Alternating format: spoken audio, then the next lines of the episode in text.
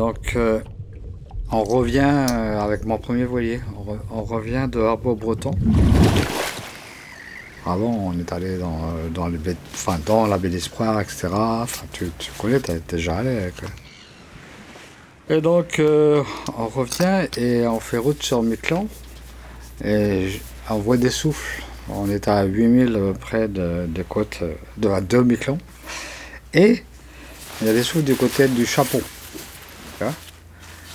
Mon voilier avait la, caractéristique que quand je tapais dans le cockpit, j'attirais les baleines et les baleines venaient. Non, c'est déconné. Et, et donc, elles étaient à 8000 de nous, les baleines. J'ai tapé. Dans les 5 minutes qui suivent, elles étaient là. Elles étaient autour de nous. Il y avait trois grands rorquals communs autour de nous. Mais c'était pas la première fois. J'ai eu plein de- d'expériences comme ça. Dès que, je tapais, qu'il y avait des souffles, les baleines venaient autour du bateau.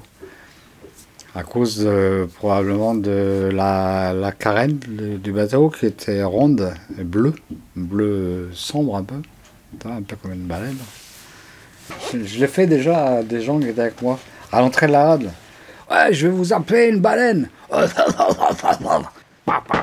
Ouais, grand rorqual qui arrive. Oh, c'est tout sur nous. Oh putain, c'est quoi ça? Et même Morgane, hein, Morgane, je lui ai fait des frayeurs en appelant les baleines.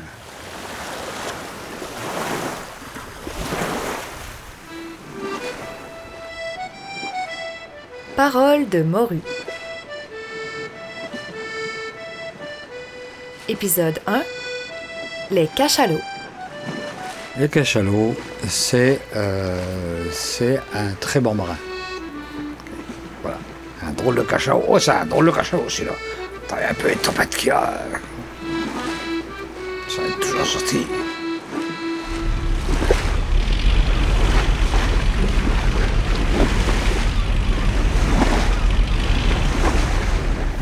C'est- pas n'importe qui. hein.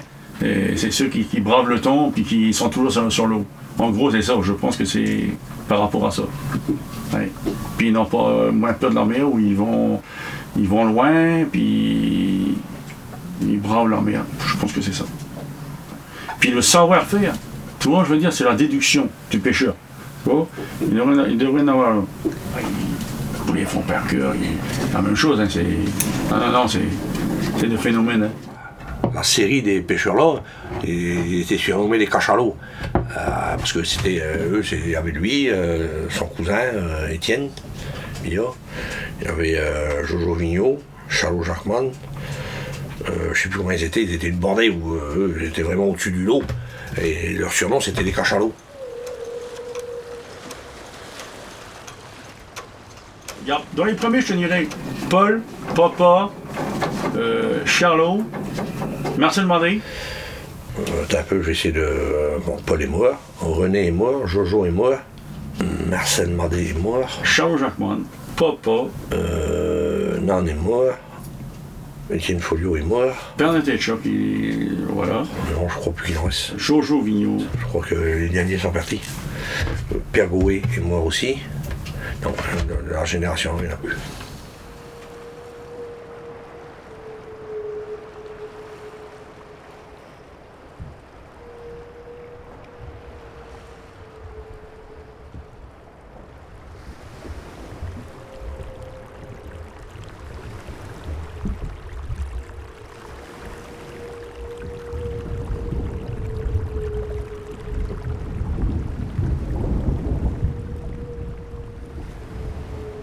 Bernard est encore en vie, lui. Hein. Et là, lui, c'est un, un cachalot. hein. Lui, c'est un vrai de vrai aussi sûr. Hein. Il a fait la pêche, en plus, il a fait la pêche à l'îlot marin, avec son père, à l'îlot marin.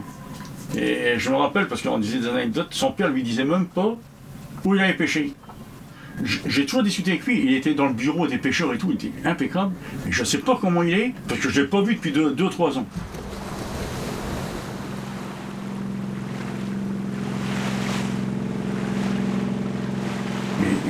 c'est un, bon.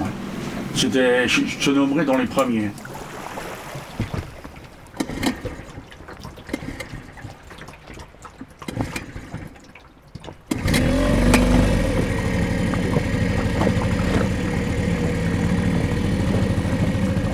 « 13 ans et demi. En 1954. Oui. Mais j'avais fait quelques sorties dans les vacances en 1953, j'avais 12 ans. Et puis là, ça me jouait. Enfin, je voulais pas rester à l'école, je voulais continuer, je voulais continuer, continuer. Euh, dans la pêche, et puis j'ai commencé là. Puis j'ai toujours continué après, j'ai pas manqué une, une seule saison jusqu'à temps d'arrêter.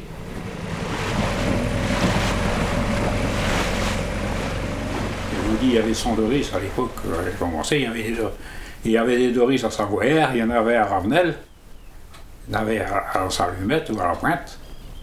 Puis il y avait le bar, ce qu'on appelle le bar à choix, le fond du bar à choix.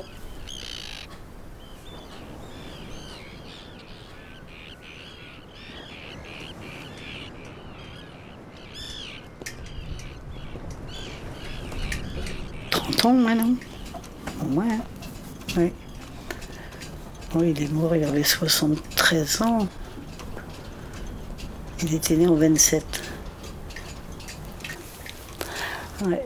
Ah oui, les tempêtes, on en a connu. Hein. Enfin, on a survécu. Hein. Puis on est encore, je suis encore là. oui. Oui, oui.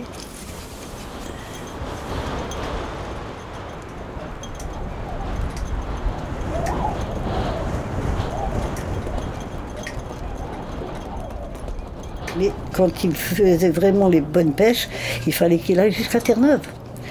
Le long de Terre-Neuve, 3h30, 4h moins le quart de route en Doris pour aller pêcher. Mais là, il faisait des belles pêches parce que la morue était belle. Et là, il revenait vraiment avec du beau poisson. Mais c'était des grandes journées. Je te dis, il partait quelquefois de 3h du matin. De 3h du matin pour revenir que dans l'après-midi. Puis lui, c'est pas le tout, mais qui était très difficile euh, pour la nourriture. Donc il fallait lui faire des frites quand il arrivait. Imagine-toi qu'on avait un poêle à charbon. Il fallait que je ranime tout ça. C'était faire vite, faire vite et puis lui faire son repas parce qu'après il fallait qu'il redescende au plein pour laver le doris, finir tout pour le lendemain. C'était des grandes journées comme ça. hein. Oui, eux autres, c'est vrai que ça travaillait très très dur, je reconnais. mais-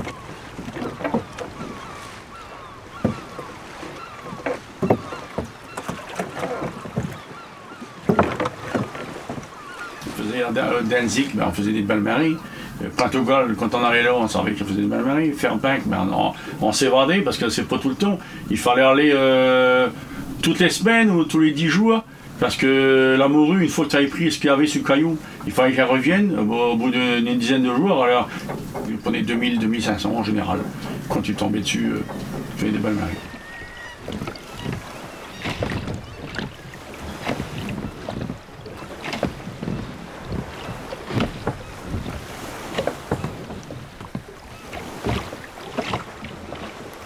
Quand je faisais la pêche, comme vous dites, les cachalots, moi, j'étais dans les années 70, 75, tout ça.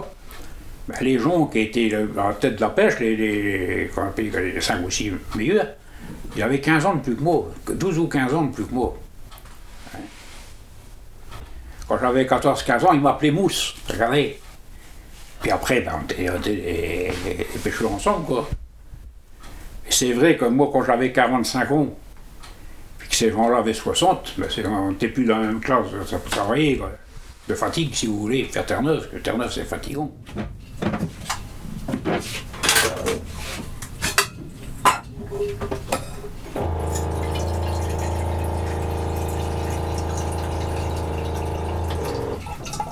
Il fallait lui faire sa boîte de pêche, sa boîte de pêche pour partir euh, pêcher, mais il pêchait très bien. Et il partait à minuit pour aller à l'encornet. Et là, euh, on se croisait et il descendait avec sa petite, euh, sa petite gamelle euh, pour aller à l'encornet. Avec tout le, les- le pain, le beurre, les cigarettes, les deux paquets de cigarettes, tout ça, il fallait tout prévoir. Ça ouvrait à 7h moins le quart euh, chez Madeleine. Donc j'allais chercher les cigarettes pour aller travailler le matin. Il pêchait très bien, c'est un grand, grand pêcheur, c'est un grand travailleur. c'est-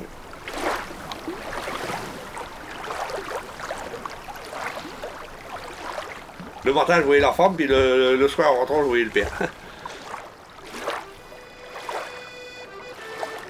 je peux dire que la, la famille-là, ils ont des heures de travail dans les pattes.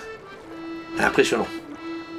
Les gens avaient du respect pour ces gens-là parce que c'était des pêcheurs. Euh,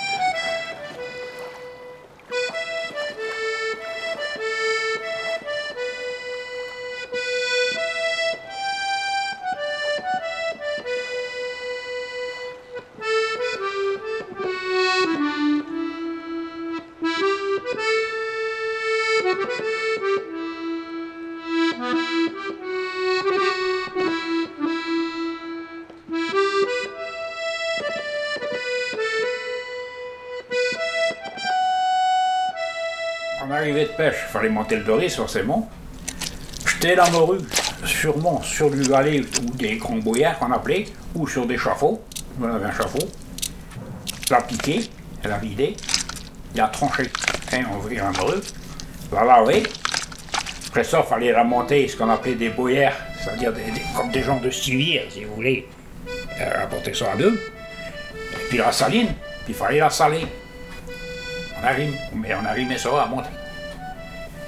Mais seulement, comme en îlot marin, il fallait qu'on vienne chercher du sel à Saint-Pierre. Alors on prenait quelquefois une tonne, une tonne et demie, deux tonnes de sel, on les portait là-bas. Il fallait débarquer ça, soit avec des paniers ou avec des seaux. Avec des seaux, ça allait plus vite. Mais il fallait débarquer ça.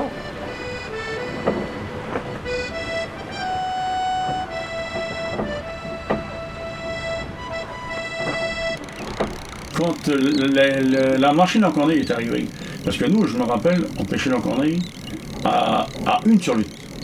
On rentre une sur de chaque côté. Ben, il faut, il faut des coups de lutte pour ramasser 6000 livres, on pouvait pas, on, mettait, on, prenait 2-3 000 à la main avec une sur.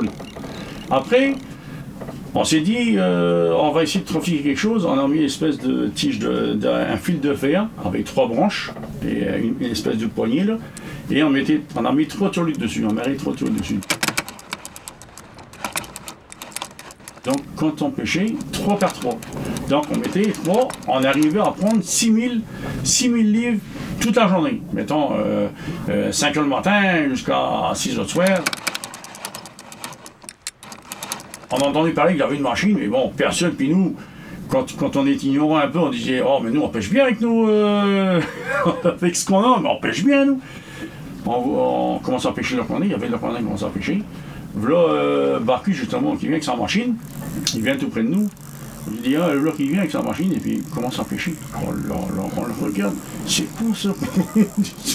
Oh, comme- On voyait à vue d'œil, il avait, il avait, je ne sais pas, euh, deux jeux de, de, de 15 ou 28, je ne sais pas, et euh, il- il ramassait ça, ben, 40 par 40 ou 60 par 60, je pas. Il ramassait ça d'un côté et de l'autre, puis ça remontait. T'as a deux qui montent, deux qui descendent. Ça n'arrêtait pas. Nous, on voyait ça, c'est pas possible ça. Puis on voyait le, le s'enfoncer au fur et à mesure. Oh là là, ben, on s'est pas long. Tout le monde a rentré. On est tous saillés. On n'a pas fait notre marée, je me rappelle, on n'a pas fait la marée. On est rentré.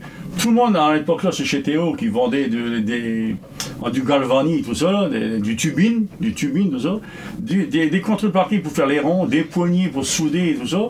On a toute la journée, tous les pêcheurs, tous les pêcheurs, toute la journée en train de faire leur machine, tout ça. Puis allez, le lendemain, tout le monde avec la machine. Ça a commencé comme ça. Je me rappelle de ça.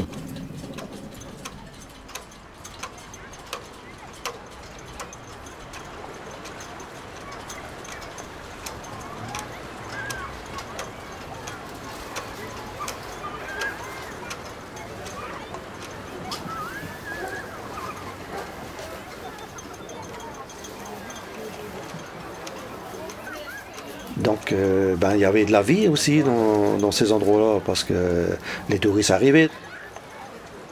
On allait, quand on pouvait, on, allait à, l'arrivée des touristes qui rentraient vers 16h, 17h, 17h30 le soir. Donc, ça y est, le Doris, donc il montait euh, au Capistan.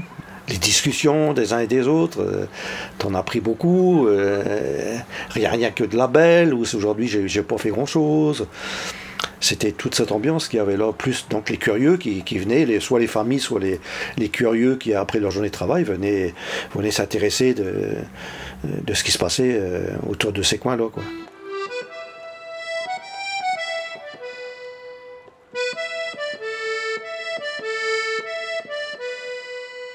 C'est pas facile à comprendre souvent. on se dit qu'est-ce qui s'est passé?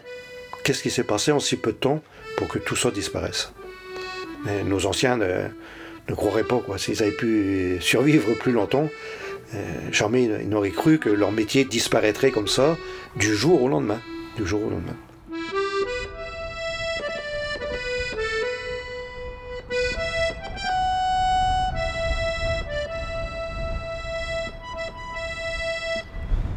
Fini, rien. Ça a disparu comme ça. Mais les vieux nous avaient prévenus. Ils disaient Ah, petit, tu verras d'ici euh, une dizaine d'années ou 15 ans, ils disaient T'en pourras plus une pour manger par ici. Pensez-vous, j'aurais fait la réflexion, dit quand je suis venu du côté Labour 71, c'était plein partout. Puis maintenant, la plupart sont décédés. La plupart sont décédés. J'ai vu tout le monde s'en aller, quoi. Puis moi, on m'a jugé parti aussi. On m'avait dit, il n'y a, plus de.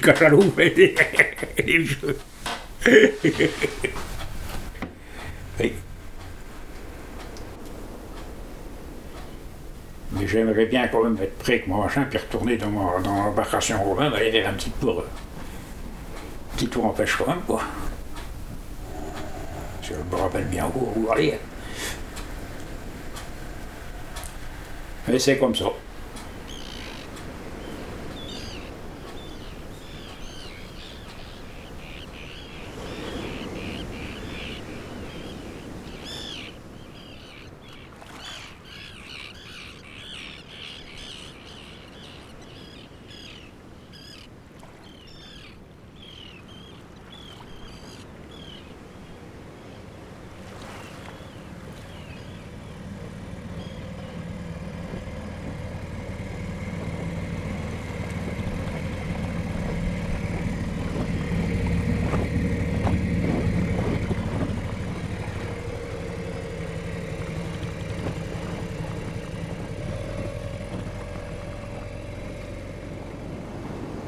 Comme la mer, tu peux pas l'arrêter. Il faut subir. Tandis que le feu, tu arrives à l'éteindre. Tu arrives à faire d'autres choses euh, qui peuvent, qu'on peut euh, réussir à combattre. Mais ces éléments-là, tu ne peux rien faire. Il faut les subir.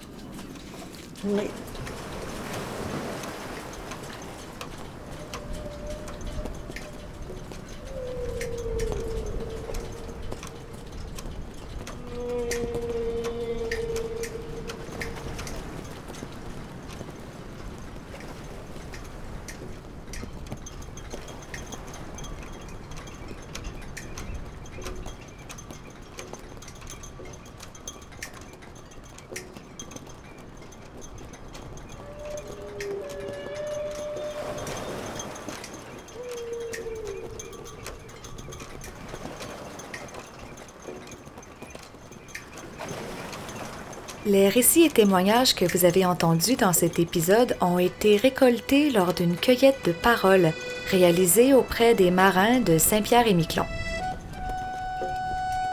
Ces échanges ont eu lieu à bord d'un voilier que j'ai transformé pendant quelques semaines en petit studio flottant.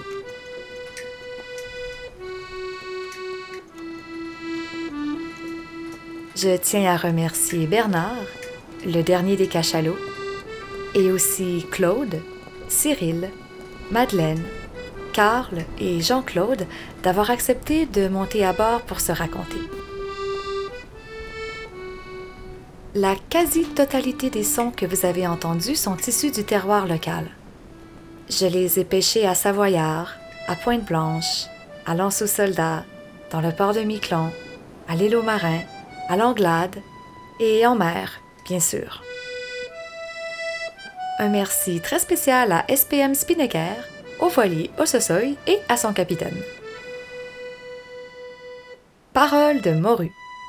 Réalisation Karine Gaulin. Montage son et mixage Daniel Capet. Musique Edith Beauséjour. Dans le prochain épisode, vous entendrez le témoignage d'un capitaine de chalutier, le récit d'une époque où le port de Saint-Pierre débordait de marins venus de toutes les mers et une chorale exubérante de marins épris de fougue et de liberté.